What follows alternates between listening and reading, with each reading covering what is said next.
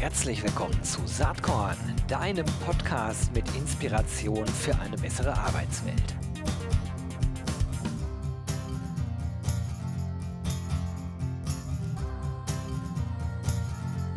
Hallo und herzlich willkommen zum Saatkorn Podcast. Spannende Episode heute, zumindest für mich, ich hoffe auch für alle ZuhörerInnen, denn ich spreche mit einer Kollegin. So könnte man das fast sagen. Sie ist nämlich CEO, äh, PR und Brand Verantwortliche ähm, bei äh, ihrer eigenen selbst gegründeten Agentur Mashup Communications. Die, die Mashup Communications kennen, wissen auch, mit wem ich dann rede. Es ist Miriam Rupp.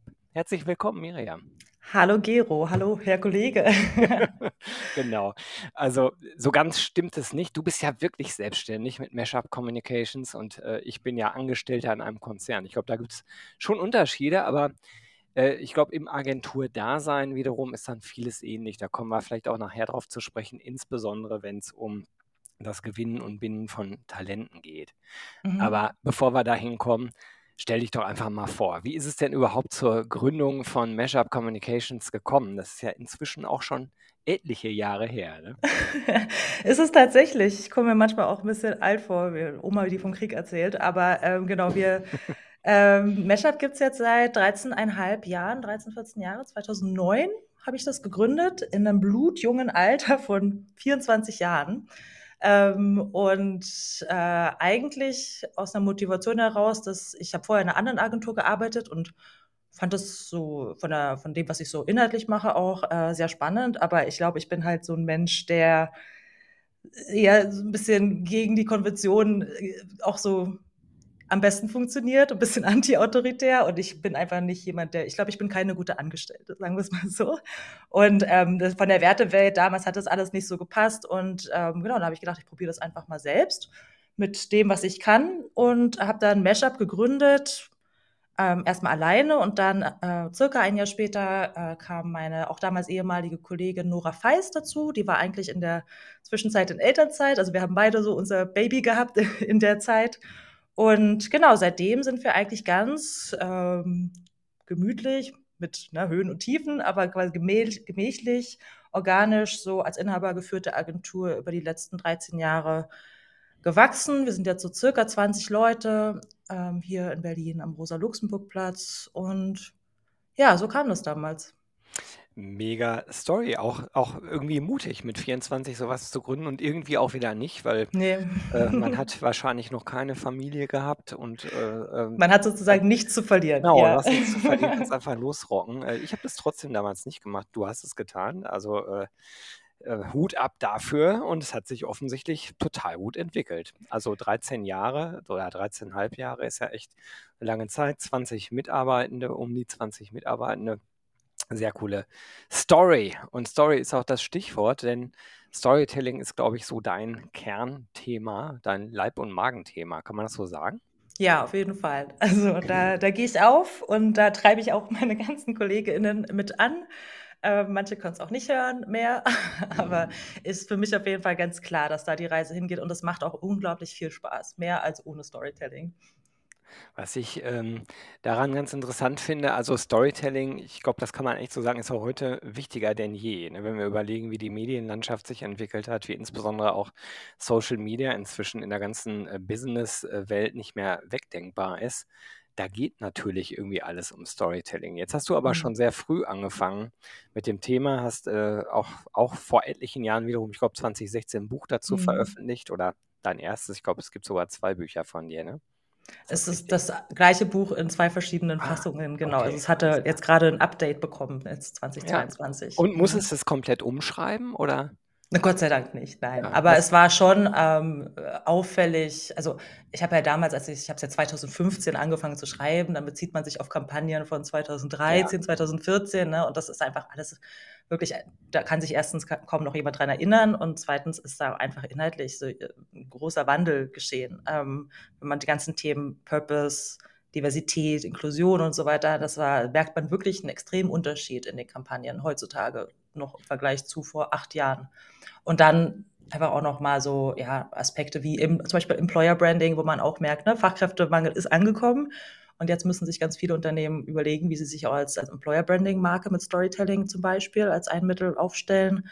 Ähm, ja, also ich musste es zum Glück nicht ganz umschreiben, aber es gab schon einige, einige mhm. Sachen, die mal auf den neuesten Stand gebracht werden mussten. Ja, ich finde das ganz interessant. Vor allen Dingen auch die Aussage, ich muss es nicht ganz umschreiben, ne? weil sozusagen der Kern des Ganzen, eine gute Geschichte zu erzählen, ja immer noch eine Rolle spielt, vielleicht sogar wichtiger denn je ist. Was, mhm. was macht für dich denn eigentlich äh, Kern eines guten Storytellings aus? Ähm, an sich, ich weiß gar nicht, ob man sagen, ein Storytelling. Für mich ist Storytelling ja quasi ein Tool. Ich kann das ja, ja im mhm. Marketing einsetzen, wie ich es auch als Anwalt oder als Lehrerin oder sowas einsetzen kann. Das ist ein Mittel, mit dem man ähm, das äh, quasi ähm, das, was man erzählen möchte, das, was man rüberbringen möchte, was hängen bleiben soll, mit mehr Emotionen, mit mehr ähm, Konkretheit ähm, aufwerten kann einfach. Ähm, manchmal auch mit Humor zum Beispiel, manchmal auch mit dem Gegenteil davon und die Leute zum Weinen zu bringen und so. Da gibt's ja auch schöne Kampagnen, ne, wo man sich dann ein bisschen heimlich am Computer irgendwie dabei erwischt, wie man dann doch ein Tränchen verdrückt oder so. Also an sich sind ja auch nicht immer die großen Kampagnen und die Videospots oder sowas. Das kann ja auch im ganz Kleinen gelebt werden. Ne? Einfach mhm. auch mit solchen Sachen weg von diesem Buzzword-Bingo, weg von diesem hochgetrabenen, anonymen Sprech, ähm, mehr hin zu mehr Authentizität, Ehrlichkeit und so weiter. Und es klingt zwar so eingänglich eigentlich, aber das ist tatsächlich was, was viele Unternehmen, gerade ältere, wieder lernen müssen. Mhm. Und ne, dann, womit sie dann gerade beim Thema Employer Branding, aber auch in ihrem Marketing ähm, ja, so ein Umdenken stattfinden muss. Und das muss man manchmal auch einfach ganz klassisch lernen. Ich habe ja persönlich den Eindruck, dass äh, der Grund dafür, ähm, dass Authentizität eigentlich eine größere Rolle spielt oder viele der anderen Themen, die du eben erwähnt hast, Diversity, äh, Inklusionsthemen, dass das eigentlich auf einem gesellschaftlichen Wandel beruht. Ne? Also wir verändern mhm. uns als Gesellschaft und damit verändern sich natürlich auch Anforderungen an Unternehmen und insbesondere dann äh, implizit auch die Anforderungen, wie Werbekampagnen gestaltet werden, damit sie überhaupt einen Widerhall finden können. Mhm. Ähm, das ist zumindest so meine Sicht darauf. Würdest du das unterschreiben oder sagst du, ja, das, äh, nee, hat nicht unbedingt nur was damit zu tun? Nee, würde ich auf jeden Fall unterschreiben. Also, ich glaube, die Beginne davon waren auch einfach schon mit dem, ähm, Erstarken von Social Media zu sehen, ne? Mhm. Weil man einfach man kann eben nicht mehr wie in den 80er, 90er Jahren irgendwas behaupten als Unternehmen und einfach sagen, man ist besser als herkömmliche herkömmliche Waschmittel oder sowas. ne? Das zieht einfach nicht, weil das ist überprüfbar und die Leute haben eine Plattform, ihre Meinung sich zu Produkten, zu Arbeitgebern und allem Möglichen zu äußern und man muss halt Teil dieses dieser Konversationen werden. Und das ist ja schon ein großes ähm, ja, Vehikel sozusagen gewesen. Und jetzt kommen nochmal andere gesellschaftliche Veränderungen dazu. Und das, ja, das spiegelt sich wieder. Es ist manchmal ähm, als aus, aus Brand-Storytelling-Sicht ist man dann immer quasi eher, eher hinten dran. Ne? Es gibt wenige Brands, die wirklich gesellschaftlichen Wandel selbst vorantreiben, sondern man guckt einfach, dass man das auf jeden Fall abbildet. Ne? Aber das ist definitiv, äh, wird es getrieben von allem, was in der Welt, gerade auch in der Gesellschaft passiert. Was ich äh, daran so spannend finde, das hat jetzt natürlich was sozusagen mit meiner eigenen beruflichen Genese zu tun. Ich äh, mhm. schwurbel seit 20 Jahren in diesem Feld Arbeitgeberattraktivität rum. Also Employer Branding gab es ja vor 20 Jahren noch gar nicht den Begriff, Mhm. ähm, hat sich dann erst entwickelt. Nur in dem Kontext, wenn es darum ging, Mitarbeitende zu gewinnen und zu halten, war Authentizität halt immer schon total wichtig. Mhm. ehrlich gesagt war eine Sinnerfüllung auch immer schon nicht ganz unwichtig. Da sind wir beim Thema Purpose. Und ich war einigermaßen überrascht, als dann äh, in den letzten drei, vier, fünf Jahren, würde ich sagen, immer mehr diese, diese Begrifflichkeiten auch überhaupt in, in äh, generelle Brand-Diskussionen schwappten, ne? wo ich mal dachte, ja, aber so war es ja eigentlich schon immer. Stimmt natürlich für Employer Branding, für Personalmarketing, Recruiting oder sollte stimmen. Auch da gibt es ja andere Beispiele, die vielleicht jetzt dann da nicht so ideal sind. Äh, aber ich, mir fällt jedenfalls auf, dass das im allgemeinen Branding äh, halt auch total zunimmt. Ne? Also dieses mhm. Ebene, dieses Überprüfbare, ähm, das Thema glaubwürdige Geschichten, ja, cool und sexy zu erzählen, logisch, aber am Ende eben auch so, dass man sie glauben kann. Das äh, genau. ist, glaube ich, der Punkt. Ich merke auch auf jeden Fall, es ist jetzt im Mainstream sozusagen angekommen. Ja. Es gab vorher sicherlich schon immer Vorreiter, ne? Leute, die das schon vorher vielleicht mit anderen Wörtern gepredigt haben. Aber da war, ich merke das auch selber ähm, in, in unserer Historie, jetzt ist viel weniger Aufklärung gefragt. Was ist dann Storytelling? Warum muss, sollte man das mal ausprobieren oder so? Ne? Die Unternehmen kommen mit dem klaren Auftrag Storytelling mhm. zu uns. Mhm. Und das geht jetzt mehr ums Wie. Ähm, äh, und da ist schon ganz viel passiert. Und die Leute, die jetzt auch in den Marketingabteilungen sitzen, ne, die sind ja vielleicht auch jüngerer Nachwuchs, die, ähm, die kriegen das jetzt schon von der Pike auf sozusagen. Bringen die das in die Unternehmen? Exakt. Das ist eigentlich eine total super Überleitung. Ähm, weil wir auch über das Thema sprechen wollten, wie es eigentlich in Agenturen um den Nachwuchs bestellt ist. Oder vielmehr die Frage, wie kommt man eigentlich an Talente ran und wie hält man die? Und ich glaube, mhm. was man festhalten kann, ist, dass zu einem Zeitpunkt, als du damals gegründet hast, äh, die Sexiness, äh, die Attraktivität der ganzen Agenturwelt eine ganz andere war als heute. Also zumindest würde ich das behaupten. Wie, äh, wie siehst du das? Ja, ich war ja nicht so lange selbst angestellt und mhm. dann in Anführungsstrichen auch nur in einer PR-Agentur. Also ich glaube, in Werbeagenturen ist, äh, glaube ich, nochmal der Wind ein bisschen rauer. Aber gibt es halt solche und solche oder war ähm, auf jeden Fall irgendwie das, das Image. Ähm, und ich glaube, ich bin vielleicht auch in so einer kleinen Bubble hier in Berlin. Ich habe hm, viele Bekanntschaften mit ähm, auch inhabergeführten kleineren und mittleren Agenturen hier in Berlin, ähm, auch wahrscheinlich kein Zufall, häufig von Frauen geführt, wo es ein sehr, schon sehr viel Wohlfühl-Feeling mhm. so herrscht. Also ich kenne das Gott sei Dank nur von zwei Jahren eigener Arbeit und selbst in dem Unternehmen ist es heutzutage auch schon ganz anders, als es damals war. Ähm, aber man kriegt natürlich äh, mit, ne, was auch ähm, ja so diese großen Agentur äh, Klischees und ne, wenn man von der Agenturbranche spricht, was dann teilweise auch gesagt wird und berechtigterweise auch kritisiert wird. Ähm, ich glaube, es sind nur so zwei unterschiedliche Welten. Ich habe das nur theoretisch mitbekommen als Zaungast, was auch noch äh, so in der Schieflage ist. Aber ich glaube, auch ein Teil, ein Grund, warum ich ja auch Mashup, meine eigene Agentur gegründet habe, ist natürlich auch, meine Werte ausleben zu können. Auch natürlich, wie ich mit Mitarbeitenden und einem Team und so umgehe. Mhm. Aber selbst da habe auch ich vieles anders gemacht, doch vor zehn Jahren, als ich es heute mache. Und man lernt da auch nie aus und wird auch immer erstaunter über sich selbst, wie weit sich das noch alles ähm, öffnen kann, auch in Richtung Vertrauen und in Richtung Wohlfühl und sicherlich auch mit dem, immer mit dem Kalkül, muss man auch klar sagen, ähm, die besten Leute zu finden und zu halten. Das finde ich jetzt interessant, die Aussage. Also sozusagen die Entwicklung von dir selbst als Führungskraft steckt ja da auch so ein bisschen mit drin, würde ich, Mhm. würde ich meinen, zumindest rein interpretieren. Was sind denn so Learnings oder wo würdest du sagen, da agiere ich heute oder agieren wir in der Agentur ganz anders, als das vor zehn Jahren der Fall war?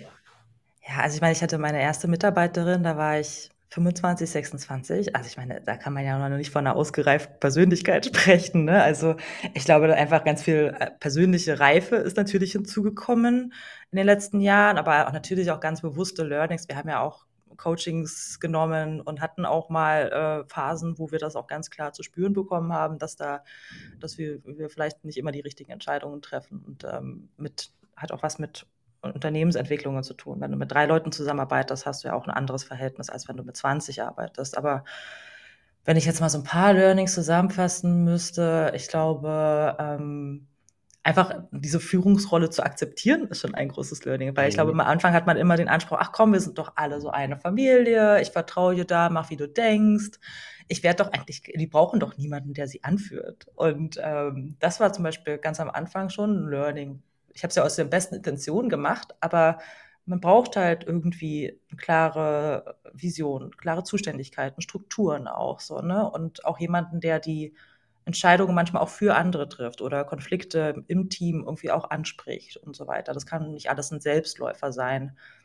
Ähm, war mein Learning damals. Selbst, selbst, selbst das kann man auch immer wieder hinterfragen. Und dann sind es natürlich so gewisse Soft Skills, die sich einfach auch durch die Erfahrung verändern, was auch so Feedback-Kultur und Wertschätzung angeht. Ne? Wir sind ja auch so typisch deutsch erzogen, so nicht, nicht, ähm, nicht geschimpft ist schon genug gelobt und so weiter. Ne? Also, dass er auch noch mehr aus sich rauskommt, was das angeht. Das ist auch eine Übungssache und macht auch Spaß, aber es ist nicht so im Blut gewesen. Spannend. Jetzt ist es äh, so, dass äh, das, was du eben über die Agenturszene äh, gesagt hast, äh, ja so ein bisschen war, okay, ich weiß nicht, wie es in großen Netzwerkagenturen wirklich zugeht, da war ich nicht, habe mein eigenes Unternehmen aufgebaut. Aber äh, meine Behauptung, äh, die Attraktivität der Agenturszene als Ganzes von außen Mhm. betrachtet, von der Perspektive eines Talents, was sich dafür entscheiden kann, eben in die Agenturszene einzusteigen oder vielleicht einen Corporate Job äh, zu machen in einer bestimmten Branche oder vielleicht in ein Startup zu gehen.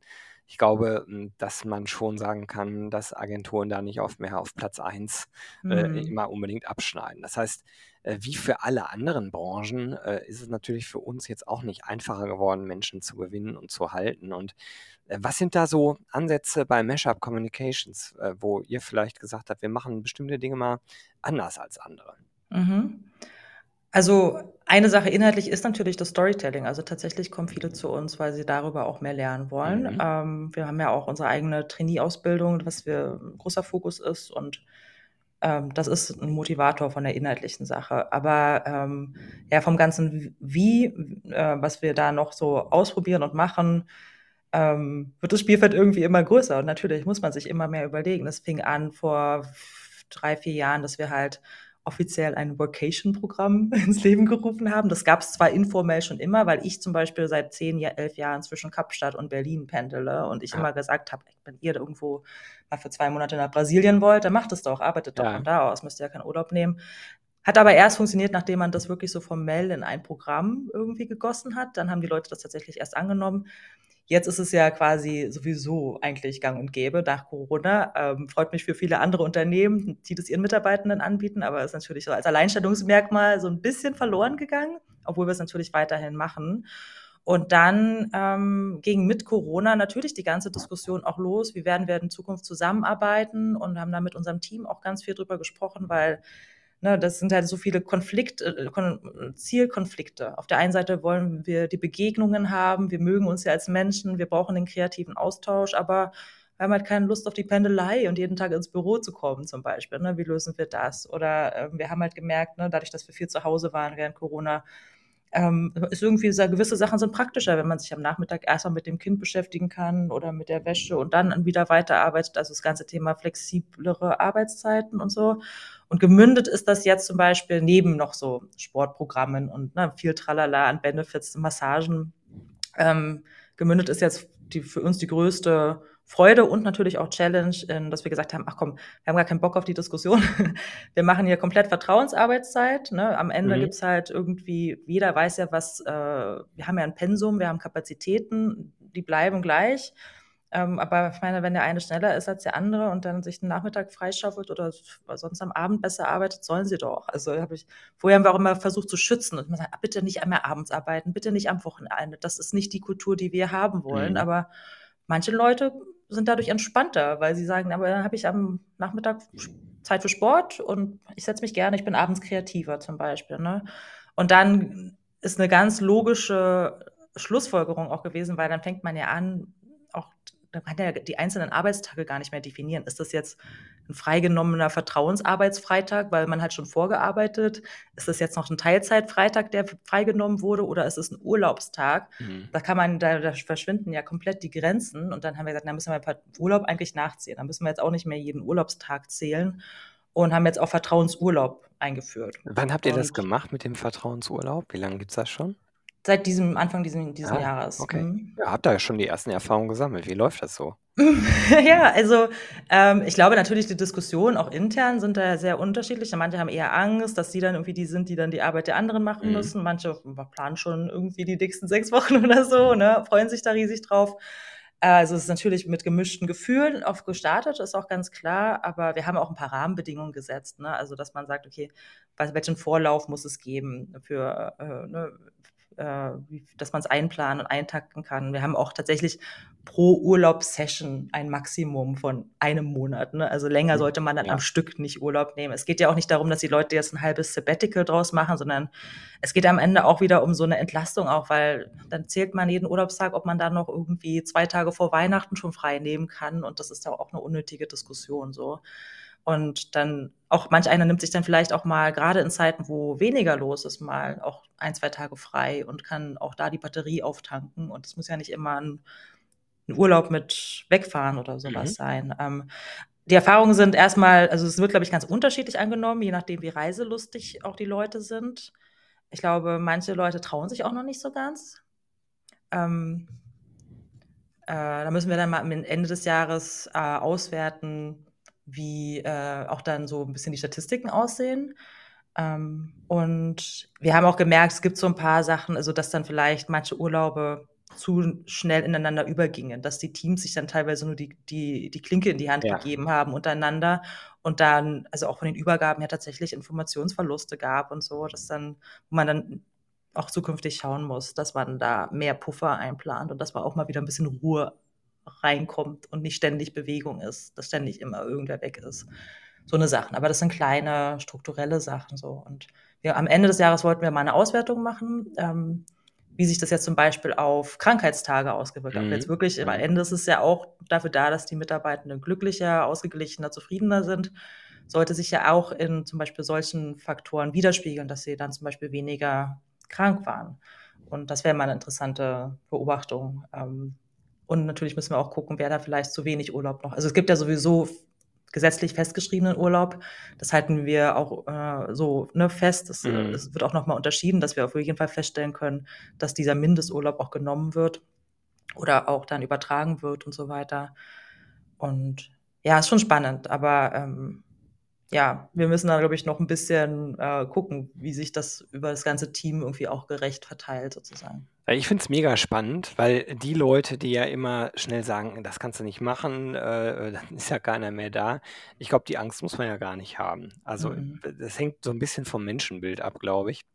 Und jetzt seid ihr natürlich von der Größe her so überschaubar, dass man jeden wirklich noch, noch kennt bei 20 Leuten und es einschätzen kann und die Kultur auch sehr stark prägen kann ne? und, und Ja. äh, dann einen sehr guten Dialog führen kann.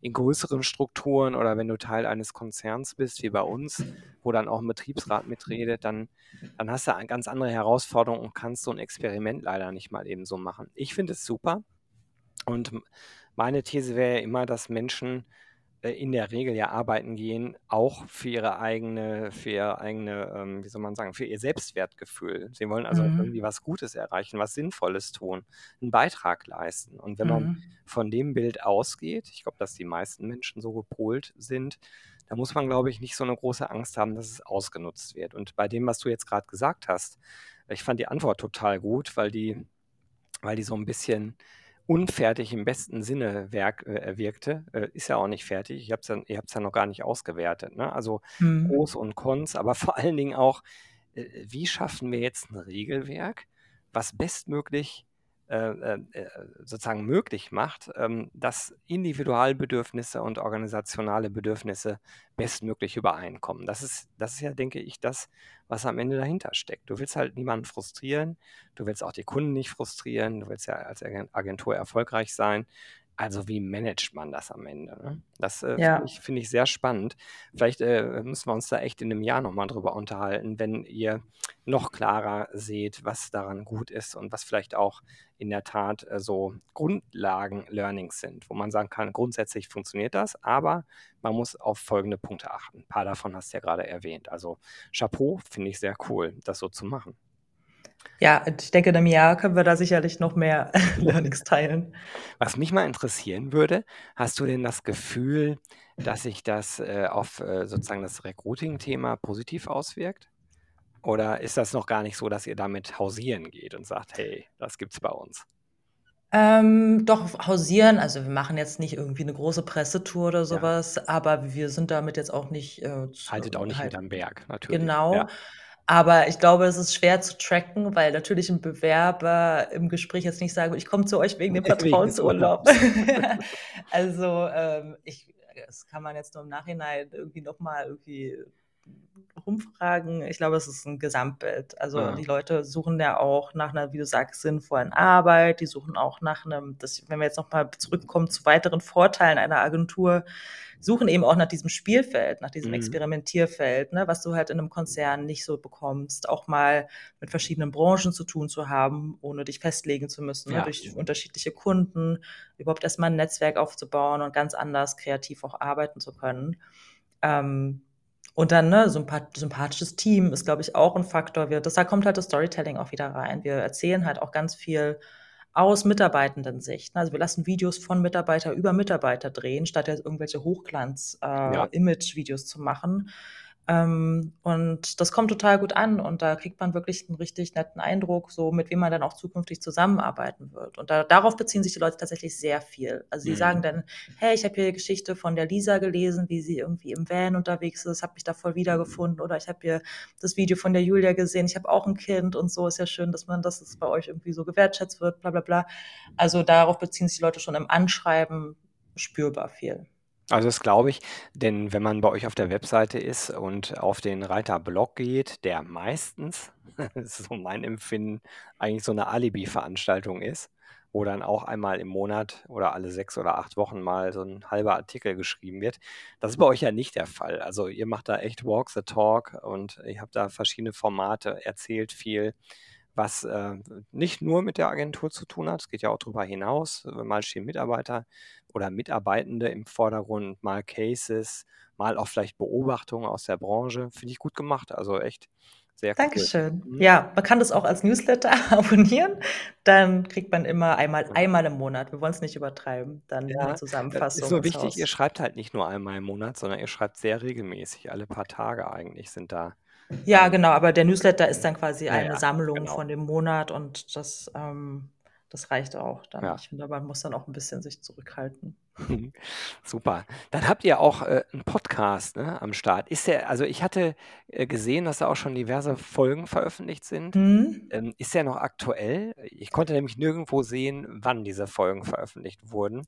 Ähm, macht ihr da noch was? Äh, ja, der ist, was raus? Wie ist das? Der ist als Trainee-Projekt gestartet. Das ja. ist auch nochmal, das äh, war eine Weile so, gucken, hoffentlich können wir es noch in irgendeiner Form fortsetzen, dass unsere Trainees immer ihr eigenes Format entwickeln sollten. Also ein Podcast, ein Video, ein anderes Storytelling-Format, Mitarbeitermagazin. Und das ist sozusagen geblieben von eines der, einem der Trainee-Projekte, wo wir dachten, naja, also wir können ja ne, im Podcast wirklich so Storytelling machen und dann war aber auch das fachliche Thema ist halt Praxistalk, Brand Storytelling. Es wird fortgesetzt, aber äh, sag mal so, es gibt dann so pro pro Jahr circa sechs bis zehn Folgen. Mhm. Dafür suchen wir auch wirklich dann hochkarätige Gäste. Ne? Also wir hatten schon den Martel Beck, der ja für die BVG-Kampagnen damals ähm, federführend zuständig war. Wir hatten Leute, äh, die, äh, die äh, quasi Recruiting Head-Off von Henkel, ähm, also von DAX-Unternehmen und so. Es dauert nur ein bisschen länger, dann auch an diese Leute zu kommen und gucken dann auch, dass wir da, weil alles dreht sich um Storytelling, das heißt, man muss ja dann wirklich schon in die Nischen gehen. Ne? Wir machen ja. jetzt Storytelling im Thema Nachhaltigkeit, im Thema Logistik, bei Social Media, TikTok. Also, ne, das ist ein bisschen fusseliger und tatsächlich auch noch, noch so eine Art, ja, nebenbei Hobby. Ähm, aber ja, da bleiben wir schon dran. Es ist dann nur manchmal, hängt so ein bisschen an der, an der Gäste, Gästesuche sozusagen. Interessant. Ja, äh, ist ein Thema, was mir durchaus auch bekannt vorkommt. Zumindest aus Anfangszeiten. Du hast ähm, auf jeden Fall schon einen besseren Flow an, an, an Terminen und Gästen, aber ja, man kann halt nicht alles, äh, alles ja gut, in ist aber auch ein anderer machen, Ansatz, ja. muss man klar mhm. sagen. Ne? Also bei mir ist es ja wirklich Hobby und es ist nicht ein Trainee-Projekt, wo vielleicht auch die Leute immer mal wieder wechseln. Mhm. Ähm, ein letztes Thema in Anbetracht der leider knappen Zeit oder hm. eine letzte Frage, weil wir sind schon fast durch mit der halben Stunde. Schade eigentlich. Ähm, was mich mal interessiert, äh, was hat dich in letzter Zeit selbst inspiriert? Du, ich gehe davon aus, du gehst mit sehr offenen Augen durch die Welt. Storytelling kann man ja nicht nur im geschlossenen Raum Mhm. betreiben, sondern man muss gucken, nach neuen Stories schauen oder lesen. Oder äh, wie lässt du dich inspirieren und was hat dich in letzter Zeit besonders inspiriert? Ja, das ist eine gute Frage. Also, tatsächlich versuche ich auch manchmal abzuschalten und nicht alles in Stories zu sehen da draußen. Ich glaube, was jetzt also es ist so banal, aber es ist auch ein großer Teil unserer Arbeit ist ja das Story Listening. Also wir Mhm. schaffen ja bewusst Räume auch ähm, für unsere Kunden, dass man da sagt, die Mitarbeitenden haben jetzt mal, die reden jetzt mal und wir versuchen Stories äh, rauszuhorchen sozusagen. Und ich glaube, gerade dadurch, dass jetzt Corona, so sagt man zumindest, langsam vorbeigeht und man auch wieder mehr persönliche Begegnungen hat, ähm, ist das tatsächlich ein ganz großer Schatz, ähm, wo ich glaube ich jetzt noch mehr irgendwie äh, für mich lernen möchte, eben auch mal zuzuhören und nicht die, also ne, man hat ja immer so einen Drang mitzureden, Ratschläge zu geben und so weiter, aber quasi einfach mal den Mund zu halten und nachzufragen und zuzuhören. Nicht, dass ich daran perfekt bin, aber das ist so mein Anspruch, auch mehr und mehr in diesen persönlichen Begegnungen. Ähm, ist jetzt im Moment, also ich habe jetzt sonst nichts Großes. ähm, ich meine, ich habe noch ein Kind, äh, das ist auch immer irgendwo was, äh, wo man dann irgendwie die Welt wieder mit anderen Augen sieht, aber ähm, das sind eigentlich so banale Sachen. Ja, das ist auch völlig fein. Man muss hier nicht immer Hm. irgendwas sagen, was äh, absolut äh, extraordinär äh, und besonders ist.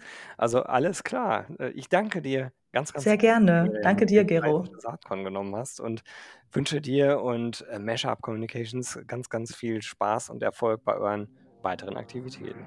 Dankeschön. Danke dir. Jo, das war diese Saatkorn-Podcast-Episode. Wenn du nichts mehr verpassen willst und dich überhaupt für die Saatkorn-Themen interessierst, dann abonnier doch einfach meinen niegelnagelneuen Newsletter. Und dann bekommst du jeden Sonntag frisch alle Artikel, alle Podcast-Folgen, außerdem noch meine wöchentliche Kolumne und die Verlosung der Woche in deine Inbox. Musst du natürlich nicht sonntags lesen, geht auch montags oder dienstags. Ich würde mich sehr freuen. Hier nochmal die URL saatkorn.com slash newsletter. Tja, dann bis bald. Ciao.